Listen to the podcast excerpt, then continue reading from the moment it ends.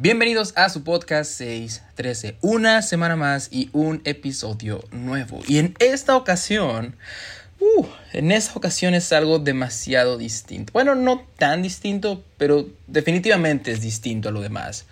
Uh, y ahorita voy a explicar un poquito el por qué. Pero literalmente es distinto, ¿ok? Es una de las cosas que quiero implementar en este podcast.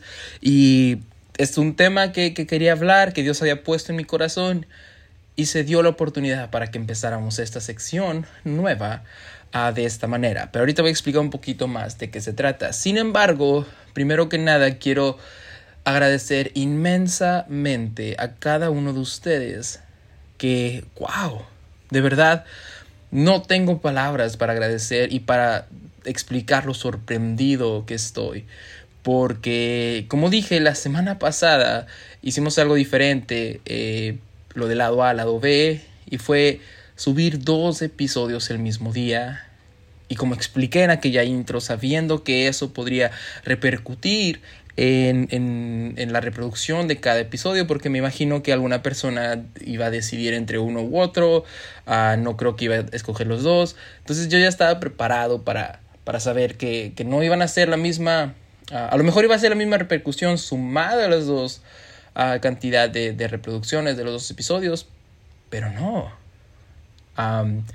cada episodio, aunque fueron dos, tuvo incluso más repercusión que si hubiera subido uno solo. Y de verdad estoy muy agradecido con cada uno de ustedes que siguen apoyando este proyecto, que siguen apoyando este podcast, que siguen regresando cada semana a escucharlo, que siguen compartiéndolo, ya sea en redes sociales, con sus familiares, con sus amigos. De verdad, muchas gracias, estoy muy agradecido y de verdad no sé cómo, no sé cómo pagarles. y los invito de nuevo si alguno de estos episodios es de bendición para sus vidas y creen que les puede ayudar a alguien más, a que lo compartan, porque de cierta manera esa es la, la manera en cómo llega a más personas este podcast. Por medio de ti compartiendo este, este proyecto, este episodio, es que llega y crece un poquito más esta comunidad, que de verdad estoy muy, muy, muy agradecido con cada uno de ustedes, porque de verdad puedo sentir el amor puedo sentir el apoyo por medio de, de, de, cada vez que ustedes lo comparten, por cada comentario que me llegan a decir de que, oye, ¿sabes qué? Este episodio fue para mí, este episodio me encantó, este episodio tal vez no me gustó tanto, pero sé que me va a ayudar en algún punto de mi vida, porque ha habido alguien que me ha dicho eso y tiempo después regresa y me dice, te dije, y al final, al final todo es de Dios todo es completamente de él. Yo no hago nada prácticamente más que estar aquí grabando. Uh, y yo sé que todo es de parte de Dios. Él es el que hace todo. Por Él es todo esto. Gracias a Él es todo esto. Y estoy muy agradecido con Él. Porque, porque lo he sentido moverse en mi corazón, en mi vida. Cada episodio parece que es para alguien más, pero realmente se los digo, cada episodio es para mí. es, es algo que Dios quiere hablar a mi vida. Y este episodio de hoy no fue la excepción este episodio de hoy, aunque es diferente y ahorita van a ver por qué, no fue la excepción. Es algo que Dios había estado hablando a mi corazón por mucho tiempo ya. y de hecho es parte del por qué este proyecto se llama 613. Levítico 613 y el fuego que arde en el altar arderá continuamente y no se apagará. Fuego, caminando entre dos fuegos. Explico un poquito ahorita en el episodio a qué me refiero, pero pero Dios había estado hablando a mi vida mucho con este fuego divino, con este fuego que viene del cielo, con este fuego que Él quiere poner en nuestras vidas constantemente, como dice en ese versículo, sin cesar, sin parar, sin detenerse. y justamente se dio uh, que me invitaron a predicar a una campaña evangelística en mi iglesia. Uh, de verdad me sentí muy honrado al respecto.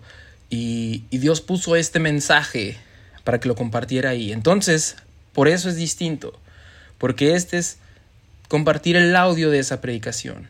Ah, ya sé, no se va a escuchar como se escuchan los episodios del podcast porque lo grabé directamente desde mi teléfono ah, en ese día, no pude conseguir una mejor grabación, pero sentí de parte de Dios compartirlo aquí a modo de episodio y pensé en, regrabarlo y compartirlo, pero Pero después Dios puso en mi corazón, compártelo así. Así salió, así compártelo. Le, le, ah, le arreglé un poquito algunas cosas del volumen para que escuchara un poquito mejor. pero sí, aquí está el audio de esa predicación ah, que, me tocó dar en esa ocasión, llamada Caminando entre dos fuegos. Si te gusta este proyecto, te invito a que regreses la siguiente semana a escucharlo, que me des tus comentarios de si te gustó o no te gustó el episodio, ah, que me pongas en tus oraciones y también este proyecto, si, si, si así lo deseas, y también que lo compartas en tus redes sociales o con tus amigos o familiares, lo agradezco mucho. Pero ya, sin más por el momento, porque ya me alargué, aquí comienza este episodio especial, Caminando entre dos fuegos.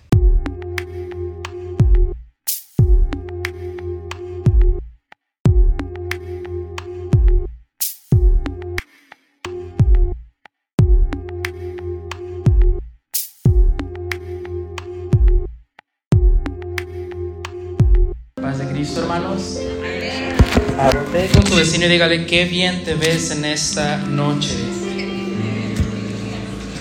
Ahora voltee con el otro y dígaselo de verdad, qué bien te ves en esta noche. Para mí es todo un honor, un privilegio estar aquí delante de ustedes.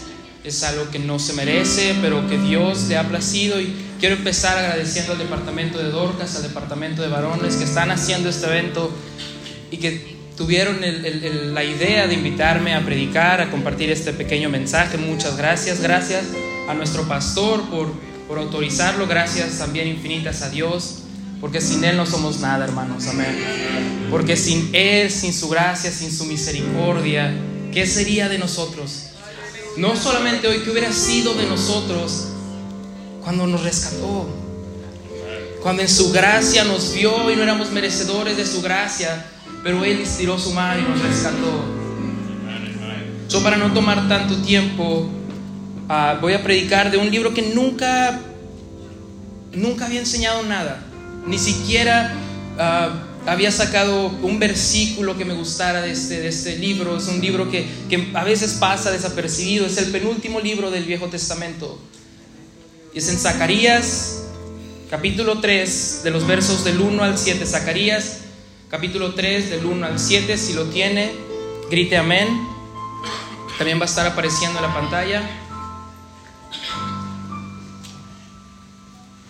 Zacarías capítulo 3 del verso 1 al 7 dice, para dar un poquito de contexto antes, Zacarías es un profeta que tiene muchas visiones en todo este libro, tiene muchas, muchas, muchas visiones del Mesías, de Jerusalén, de, de lo que va a venir, todo eso en muy poquitos libros. Y en este tiene una visión donde ve a un sumo sacerdote llamado Josué, que para poner un poquito de contexto, Josué en este momento, en esa visión, representa a la humanidad, nos representa a nosotros. Y empieza el capítulo 3 diciendo, me mostró al sumo sacerdote Josué, el cual estaba delante del ángel de Jehová. Y Satanás Muchas veces no nos gusta hablar de Satanás, pero hay que ser sinceros, es algo real. Y Satanás estaba a su mano derecha para acusarle. Y dijo Jehová a Satanás, Jehová te reprenda, oh Satanás. Jehová, que ha escogido a Jerusalén, te reprenda. Y de repente se dirige con Josué, el acusado el que está siendo condenado, el que está siendo enjuiciado. Y mientras lo apunta, se dirige a Satanás y le dice, ¿qué no es ese un tizón arrebatado del incendio? En otras traducciones dice, ¿qué no es este una brasa que yo saqué del fuego? ¿Qué no es este un palo ardiendo que yo saqué del infierno? Y Josué Josué estaba vestido de vestiduras viles o sucias y estaba delante del ángel de Jehová.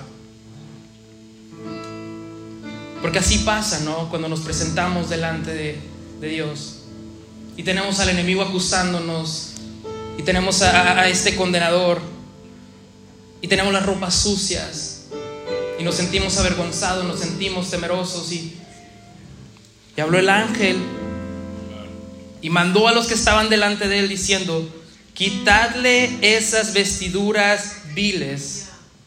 Y a él le dijo, mira que he quitado de ti tu pecado y te he hecho vestir de ropas de gala. Mira que he quitado de ti tu pecado y te he hecho vestir de ropas de gala. Después dijo, pongan mitra limpia sobre su cabeza y pusieron una mitra limpia sobre su cabeza y le vistieron las ropas y el ángel de Jehová estaba de pie. Y el ángel de Jehová amonestó a Josué. Así dice Jehová de los ejércitos, si anduvieres por mis caminos y si guardares mi ordenanza, también tú gobernarás mi casa. Mm. El que estaba siendo condenado hace un minuto ahora le está dando autoridad. Si anduvieres por mis caminos y si guardares mis ordenanzas, también tú gobernarás mi casa, también guardarás mis atrios y entre estos que aquí están te daré lugar. ¿Por qué no me acompaña a orar?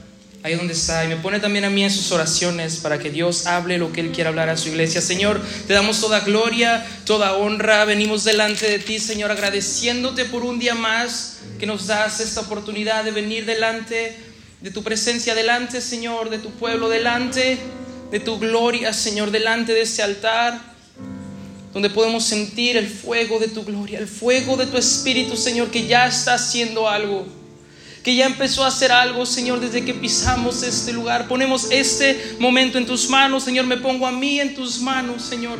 Que tú hables a nuestros corazones lo que tú quieras hablar.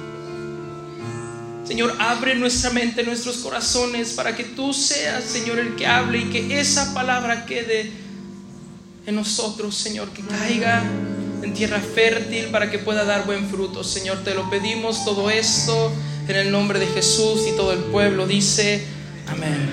Puede tomar su lugar, hermanos. Cuando, cuando me llegó la invitación de, del hermano Gaitán, ah, porque fue el que me habló y me dijo, hermano, quería invitarlo para, para que nos dé un pequeño mensaje. Punto número uno, no lo podía creer. Punto número dos, Ah, terminó la llamada, me fui a orar, empecé a llorar, ya ven que yo casi no lloro. Y me acuerdo que me puse a pensar, porque me dijo, es una campaña evangelística.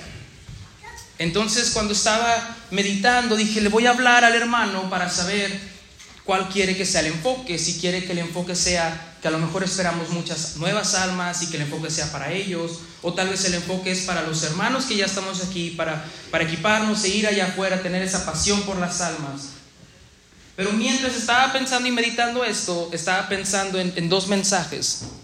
Uno que uh, supliera una necesidad y el otro que supliera la otra necesidad. Ya tenía la opción A, la opción B.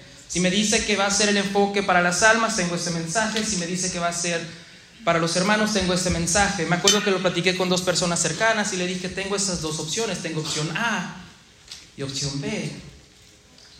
Pero a mí me encanta cómo funciona Dios, que todas nuestras opciones A siempre son realmente la opción B. No importa qué tan seguros estemos, no importa qué tan seguros estemos de esa opción, siempre es la opción B. Porque más adelante en esa semana, Dios agarró mis opciones, las hizo bolitas y las tiró. Y empezó a trabajar conmigo con este mensaje que si soy completamente sincero, si soy completamente vulnerable con ustedes, hermanos, es, ha sido difícil todo este proceso de este mensaje, todo, todo, todo este proceso de preparar este mensaje, porque uno que está adelante aquí no es porque uno sabe muchas cosas. Simplemente es la gracia de Dios. Y lo que predicamos aquí, Dios nos los predica a nosotros primero. O sea, es algo que necesitamos también nosotros. Entonces ha sido muy difícil, muy difícil, muy difícil. Y de repente, mientras estaba recibiendo palabra de Dios, mientras estaba recibiendo lo que pensaba que Dios quería que trajera en esta, en esta noche, comencé a emocionarme porque, porque empecé a ver que, que quería que hablara del fuego. Del fuego. Y, luego, luego comencé a, relacionarlo con el fuego pentecostal. ¿Cuántos no amamos ese fuego que vino? Ese Espíritu Santo que vino sobre nosotros y nos llenó con su fuego. Y por eso tenemos autoridad y podemos ir allá afuera a las naciones a predicar el Evangelio. No nuestras propias fuerzas, sino en el Espíritu Santo. Y comencé a pensar en el fuego que también arde en ese altar. Sabemos que no es este altar, pero simbólicamente lo ponemos como un altar cuando venimos cada servicio. ¿Por qué? Porque es en el altar donde dice Levítico que el sacerdote pondrá leña cada día, porque su misericordia es nueva cada mañana, leña cada día, y el fuego del altar no cesará, sino que arderá continuamente, nunca se apagará. Por eso, hermano, cuando el pastor invita a que pasemos al altar, no se quede en su asiento. Porque aquí pasan cosas. Porque el fuego de Dios aquí está. Porque el fuego, la palabra de Dios que dice que Dios es amor. Y aquí está el amor de Dios cuando nos acercamos a Él. Cuando venimos hacia este altar o cuando estamos en nuestra casa y construimos un altar propio, ahí está el amor de Dios. Y antes de que diga, también dice que es fuego consumidor, exacto. Porque cuando nos acercamos a ese altar, Él consume todo lo que no le agrada. No nos consume a nosotros. Consume todas las impurezas, nos refina y nos hace vasijas limpias. Yo estaba muy emocionado, estaba muy emocionado de venir y compartir un mensaje de este fuego pentecostal, de este fuego que arde en el altar. Pero ahí fue cuando Dios me exhortó y me hizo ver que no sería un mensaje completo si solo hablara de ese fuego e ignorara el otro fuego. Un fuego que es real. Un fuego que a veces lo vemos lejano porque decimos, sí, cuando moramos vamos a ir al infierno. Pero como vemos en el mensaje, el sacerdote Josué ya estaba en el fuego. Fue rescatado del fuego el fuego que está para consumirnos, para devorarnos en nuestro día a día es real. La Biblia dice que nosotros, estamos caminando y que hay un enemigo como león rugiente viendo a quien devorar. Por eso titulé este mensaje Caminando entre dos fuegos. Porque nuestra vida es eso. Nuestro domingo es eso. Muchas veces los domingos venimos y podemos sentir aquí el fuego del Espíritu Santo y nos sentimos recargados y cantamos alabanzas muy bonitas que dicen Señor queremos fuego y Dios en su misericordia nos provee ese fuego y nos vamos a nuestras casas llenos de gozo, llenos de poder, llenos del Espíritu Santo. Pero ya el martes estamos caminando en otro fuego. Porque cada paso que damos estamos caminando entre dos fuegos. Cada decisión que hacemos, cada paso que damos, estamos a punto de resbalar a uno o al otro fuego. Y por eso sentía que no podía venir a predicar solamente de un fuego sin mencionar el otro fuego. Porque ese fuego sí nos quiere consumir. Ese fuego sí quiere acabar con nosotros. Ese fuego sí quiere acabar con nuestras familias. Con sus hijos. Con la juventud. Con cada uno de nosotros. Hay un escritor que a mí me gusta mucho que se llama C.S. Lewis. Él dice que lo que decidamos aquí está teniendo repercusión en el cielo o en el infierno. La decisión que estemos tomando en ese día está poniendo nuestra alma en un lugar o en otro. No es que vamos a esperar, no, no, no. Lo que estamos haciendo hoy en día nos está llevando a un lugar o a otro. Una vez escuché un mensaje que para mí personalmente trajo mucha convicción porque este predicador estaba diciendo, cuando estemos dentro de ese lugar no, no habrá escapatoria, no habrá salida. Pero si ahorita por nuestro estilo de vida estamos viviendo ahí, sal mientras puedas.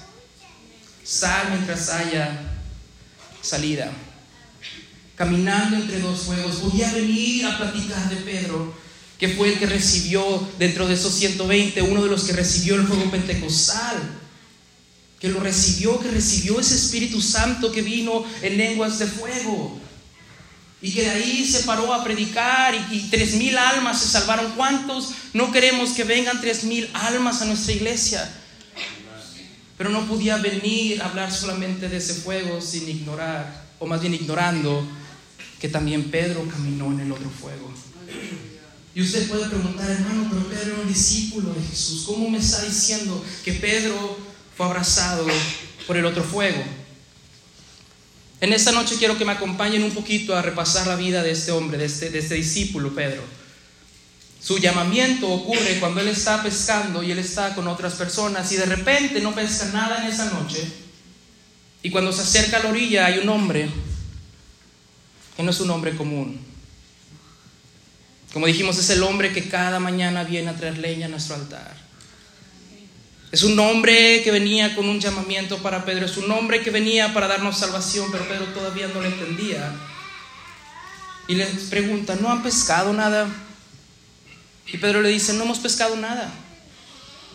Y este hombre llamado Jesús le dice, vayan mar adentro y tiren de nuevo la red. Y Pedro le dice, solo, en solo porque tú lo dices lo vamos a hacer. Obedeciendo tus palabras lo vamos a hacer. Tenemos este milagro tan hermoso, tan poderoso, donde van mar adentro, tiran la red y pescan la pesca milagrosa. ¿Cuántos conocen esa, ese milagro, ese primer encuentro de Pedro con Jesús? Y a partir de ahí, Pedro se acerca y reconoce que está no frente a un hombre común, sino frente a un hombre que viene de parte de Dios. Y le dice, apártate de mí porque yo soy hombre pecador. Pero él le dice, no, levántate, yo te haré pescador de hombres. Y aquí comienza la aventura de Pedro con Jesús. Aquí comienza el llamamiento de Pedro con Jesús. Aquí comienza este hombre a acompañar a Jesús y a más discípulos, a ver todos los milagros, todos los prodigios. Y podemos ver muchas cosas de la vida de Pedro. Y claro, Pedro cometió errores también.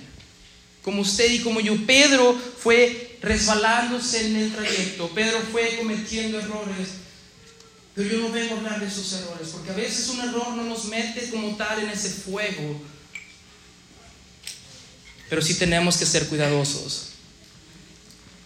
Porque cuando estamos, no sé, planchando algo, cocinando algo o, planchándose el cabello, y tocamos eso que está ardiendo, nuestra reacción automática es alejar la mano o alejar aquello que y a veces pensamos que así va a funcionar las tácticas del enemigo y no es cierto. Él va a venir con un fuego que más o menos nos da calor, que más o menos va a suplir una necesidad momentáneamente. Y cuanto menos nos damos cuenta, ya estamos dentro de ese fuego. A veces un domingo se nos hace fácil y, no, pasa nada, no me voy a condenar por un domingo que no venga, por un viernes que no venga la oración, no, pasa nada, pero, pero más adelante podemos ver que ya estamos tres meses adelante y de esos tres meses, dos domingos solamente he ido a la iglesia. O desde cuándo ya no veo los servicios del miércoles. Porque Pedro sigue equivocándose, pero ninguno de esos los mete realmente al fuego. De hecho, ya casi al final del ministerio de Jesús, cuando lo aprensan, cuando, cuando vienen y, lo van a encarcelar, Pedro saca la espada, Pedro tenía un temperamento muy, muy, muy fuerte y le corta la oreja al guardia que estaba aprendiendo a Jesús. Otro error, pero ese error tampoco lo estaba metiendo al fuego. Porque en ese error Jesús mismo lo restaura en ese momento, le restaura la oreja y, y restaura el error que había cometido Pedro. Porque nuestro Dios es un Dios de amor. Porque nuestro Dios es un Dios de gracia, nuestro Dios es un Dios de misericordia, que nos ve fallar, que nos ve, que nos ve resbalar y aún así nos restaura. Jesús ve a ese hombre fallar y aún así va a morir por él. Pero cuando está Jesús ante el juzgado, cuando está Jesús siendo latillado, cuando está Jesús siendo burlado, cuando está Jesús pasando por toda esta tortura, la Biblia dice que hay un hombre llamado Simón Pedro, que sale a un patio.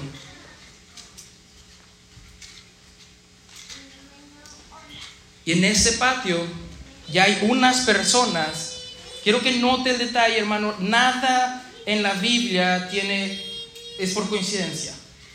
Nada en la Biblia se puso solo porque sí. Todo tiene un porqué, todo tiene una razón. Hay unas personas en este patio que están poniendo una fogata y se están calentando. Estas personas no querían nada con Jesús, al contrario, eran de los que estaban gritando, crucifíquenlo. Eran los que estaban burlándose de él.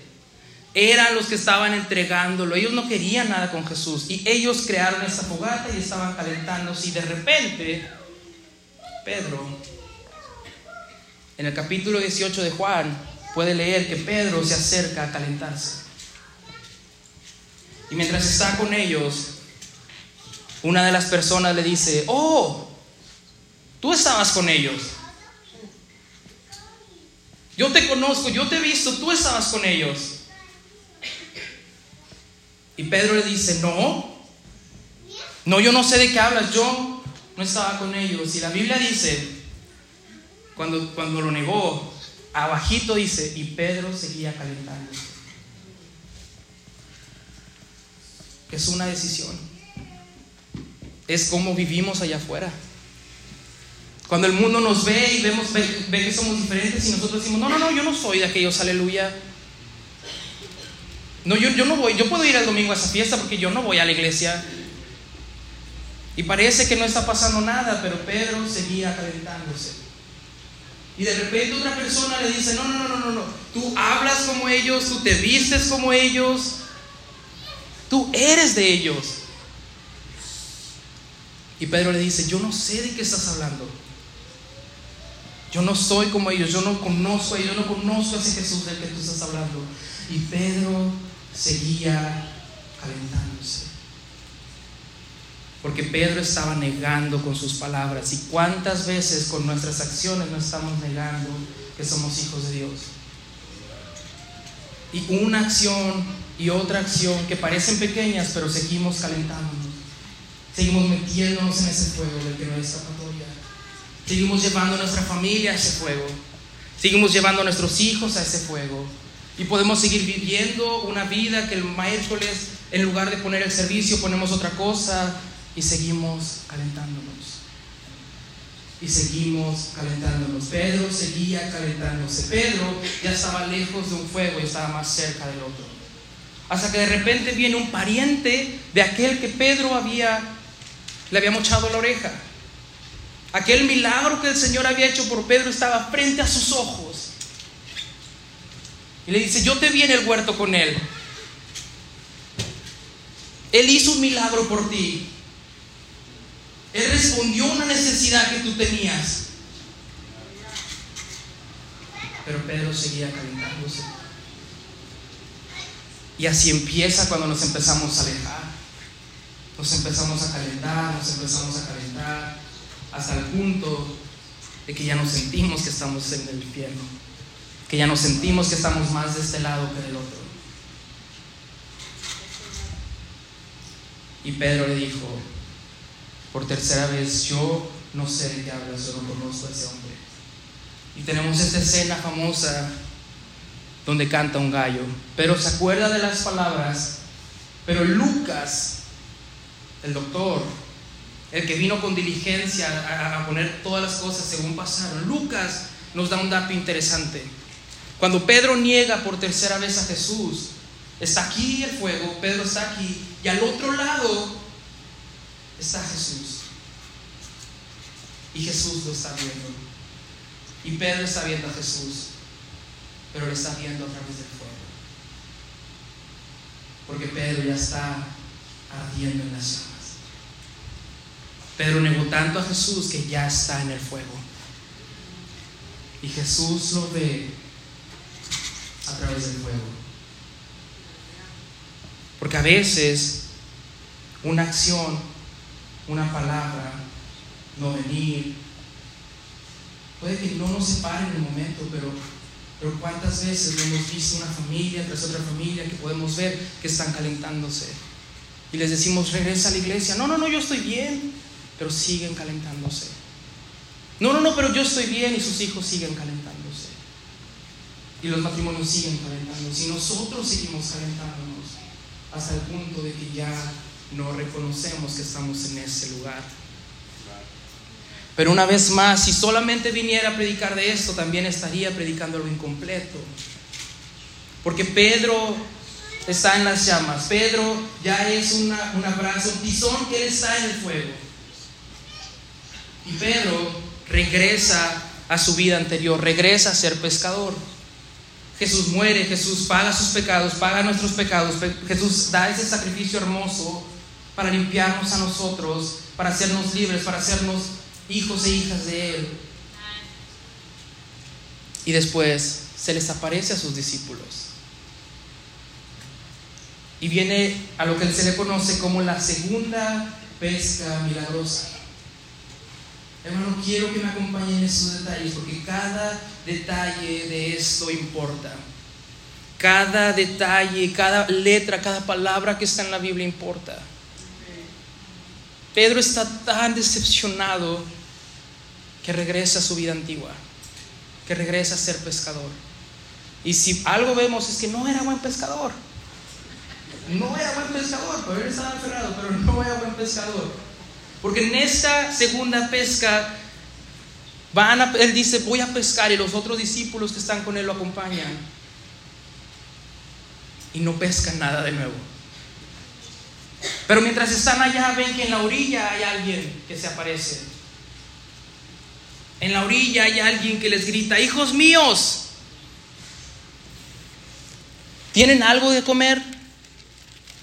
¿Han pescado algo? Y la Biblia dice que Pedro ni siquiera reconoció que era el Señor. Porque cuando ya estamos en las llamas ya no reconocemos la presencia. Podemos venir a la iglesia, podemos venir al altar, el pastor puede predicar un mensaje poderoso y nosotros ya no sentimos la presencia de Dios. Ya no reconocemos la presencia de Dios. Perdimos, estuvimos tanto en esas llamas, en esas malas decisiones, que ya no sentimos la presencia de Dios. Dejamos que nuestra familia se alejara tanto que aunque venga a la iglesia ya no siente la presencia de Dios. Entonces Pedro le grita y le dice, no hemos pescado nada. No hemos pescado nada. Y Jesús le dice, ¿por qué no tiran la red una vez más? Las mismas palabras.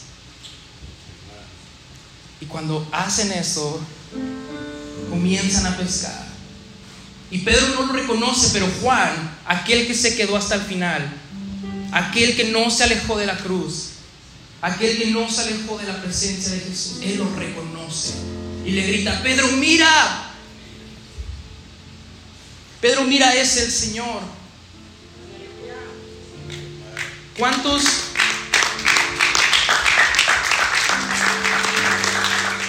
¿Cuántos conocen esta, este milagro de Pedro caminando en el agua cuando él le dice, Señor, si eres tú, dime que yo vaya caminando en el agua? Pero Pedro había perdido la presencia de Jesús. Y cuando uno prueba la presencia de Jesús, cuando uno prueba su gloria, cuando uno viene a saltar y siente el toque del Espíritu Santo, podemos alejarnos y nada va a ser igual. Podemos ir allá afuera a buscar esa presencia, llenarla con placeres o con lo que sea, y nada va a saciarlo. Y Pedro en esa ocasión no le dice, si eres tú, Señor, llámame. Porque Pedro añoraba, ya había perdido esa presencia en su vida. Él había estado tanto en las llamas que ya había perdido la presencia de Jesús en sus vidas, que no le importó aventarse al agua, ir nadando hasta la orilla, porque él añoraba esa presencia en su vida.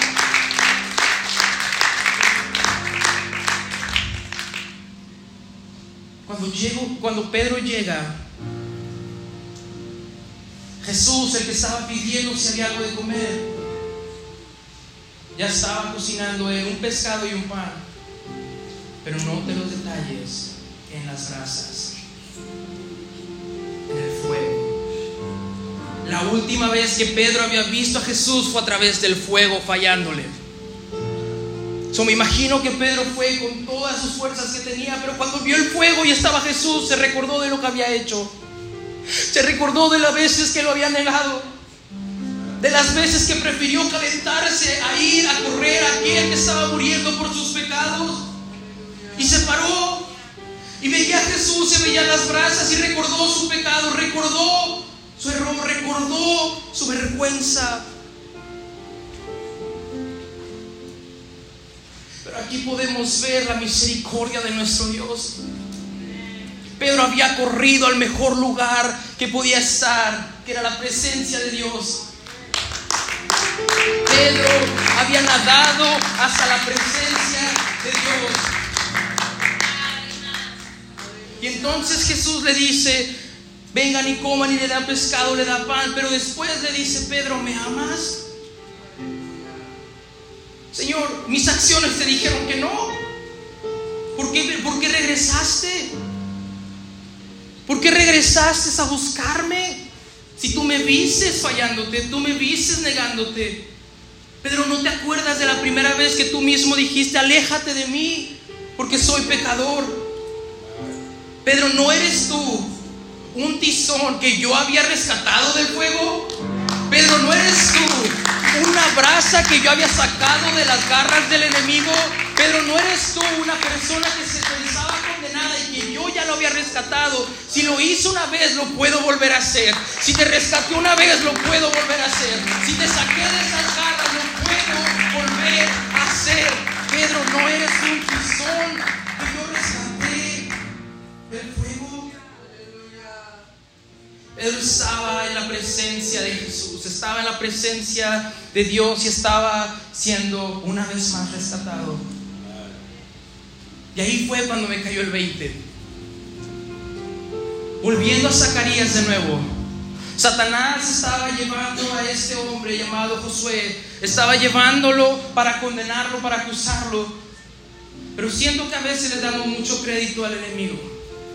Siento que a veces pensamos que, que, que, Él es más inteligente que Dios, que es más inteligente que los hijos de Dios.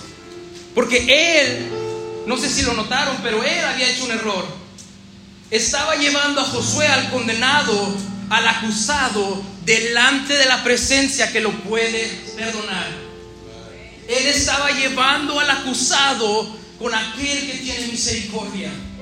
Igual que la mujer adúltera cuando los fariseos la llevaron y dijeron, la vamos a condenar y vamos a, hacer que Jesús falle, la estaban llevando al mejor lugar. La estaban llevando a la presencia de Dios. Hermano, hermana, yo no sé quién te trajo aquí esta noche. Yo no sé si alguien te trajo. Yo no sé si viniste porque pues es viernes y tengo que ir. Porque tengo que ayudar en el sonido, en las letras. Tengo. Yo no sé por qué estás aquí. Pero sí sé que estás en el mejor lugar. Estás en el lugar que puede pasar algo. Yo no sé cómo está tu familia. Yo no sé cómo está tu situación. Yo no sé cómo está tu matrimonio. Yo no sé ves a tus hijos. Pero no importa qué tan dentro de las llamas estés. Estás en la presencia de aquel que pueda arrebatar a tu familia del fuego. Que pueda arrebatar a tu matrimonio de ese fuego. Que pueda arrebatar a tus hijos de ese fuego. Estás en la presencia de aquel que pueda hacer algo en esta noche, en este momento. Por eso, hermano, tú no critiques la adoración del, vecino que está a tu lado. Tú no sabes el infierno del que Dios lo rescató.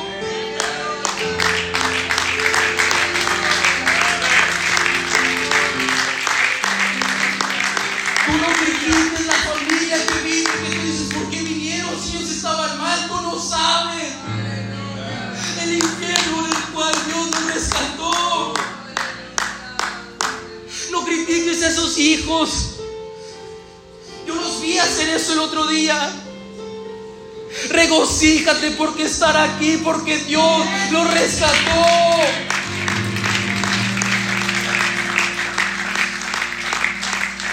Tal vez este mensaje no es para todos, porque tal vez, tal vez estás viviendo una buena vida, tal vez no estás cometiendo ningún error, tal vez tú no estás en las llamas del enemigo, tal vez tu vida no está ahí.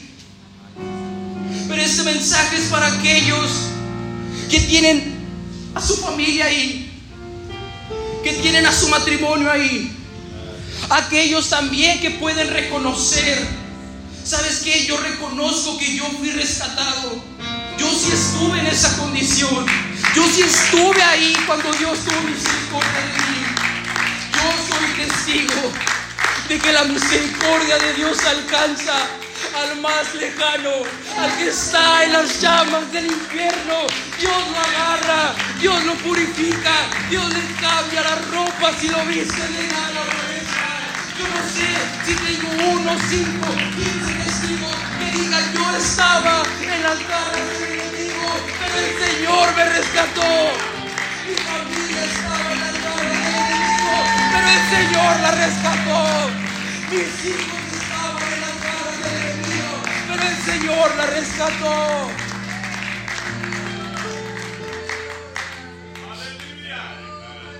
El Señor nos rescató. Nos miró con ropas viles. Nos miró con los errores. Pero que no eres tú un tizón que yo saqué de ese infierno. Quítele las ropas sucias y póngale ropas de gala. Porque va a cenar conmigo. Si tú reconoces que tuviste que ser rescatado, ¿por qué no te pones de pie? ¿Por qué no alabas al Dios que tuvo que arrebatarte de esas garras? ¿Por qué no alabas? ¿Por qué no adoras al Dios que tuvo que salvarte para que no te condenaras? Para que tu vida hoy en día tuviera un propósito. Para que tu vida hoy en día vaya más al fuego de este lado que al fuego de este lado. ¿Por qué no alabas al Dios que rescató tu Que rescató a tus hijos, que rescató tu vida. ¿Por qué no le das una alabanza de arrebato? Una alabanza que reconozca, yo tuve que ser arrebatado porque mis fuerzas no podía. Porque yo soy fiel creyente de los procesos. Ya a veces, a veces hay procesos que tenemos que pasar. Pero a veces nuestra familia está tan mal que no necesita un proceso lento. A veces nuestra vida está tan mal que no necesita un proceso lento, necesita un arrebato de nuestro Dios. Esta noche, si tienes alguien en tu casa, en tu familia, si tú mismo necesitas, estás en el lugar del arrebato, estás con el Dios que puede arrebatar y sacarte del otro fuego.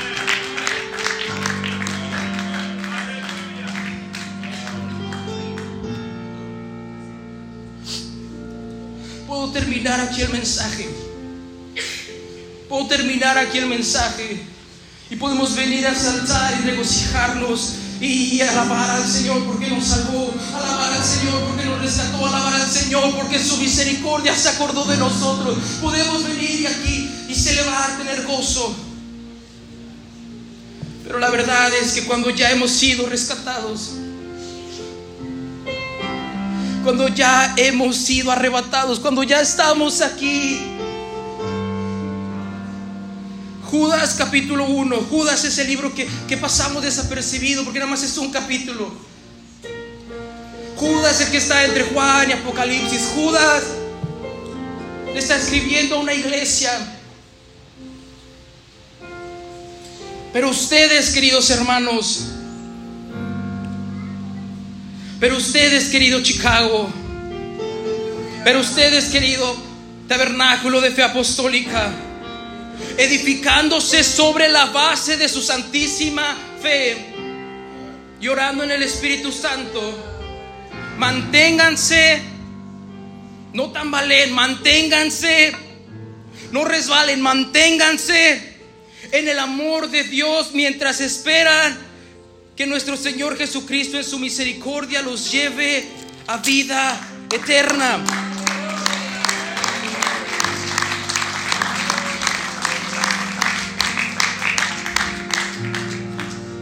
Pero escuchen este versículo. Tengan compasión de los que dudan. Tengan compasión de los que dudan. Los que no están aquí, tengan compasión de ellos.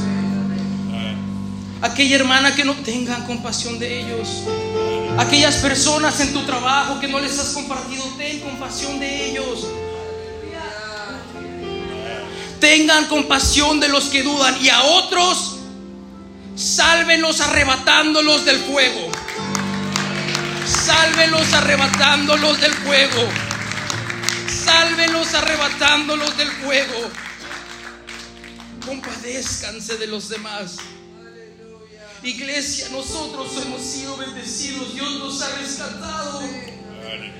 Sin merecerlo, Dios nos ha perdonado. Sin merecerlo, Dios nos tiene aquí. Pero cuántas veces vamos a nuestro trabajo y vemos a las familias arder y no nos, no nos provoca nada. ¿Cuántas veces vamos incluso en nuestra familia? Tenemos un tío, una tía que no es convertida y lo vemos arder por sus decisiones y no nos provoca nada.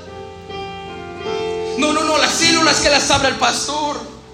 Para eso hay líderes que las células las abran esos líderes, que, ellos compartan las buenas nuevas.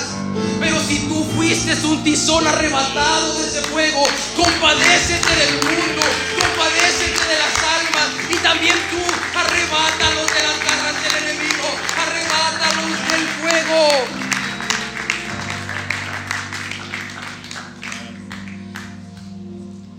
Pero para eso tenemos que tener esa pasión y el otro fuego que arda en nosotros. Y este llamamiento al altar va a ser así. No va a ser para todos, sino para aquellos que quieran esa pasión. Que digan, yo estoy cansado de de ver a mis hijos arder, de ver a esas personas en la calle arder. Yo también quiero colaborar, yo también quiero ayudar, quiero ser esa extensión. Por eso tenemos el Espíritu Santo. No nada más para tenerlo como adorno en nuestra casa y ya, sino para ser nosotros también esa extensión que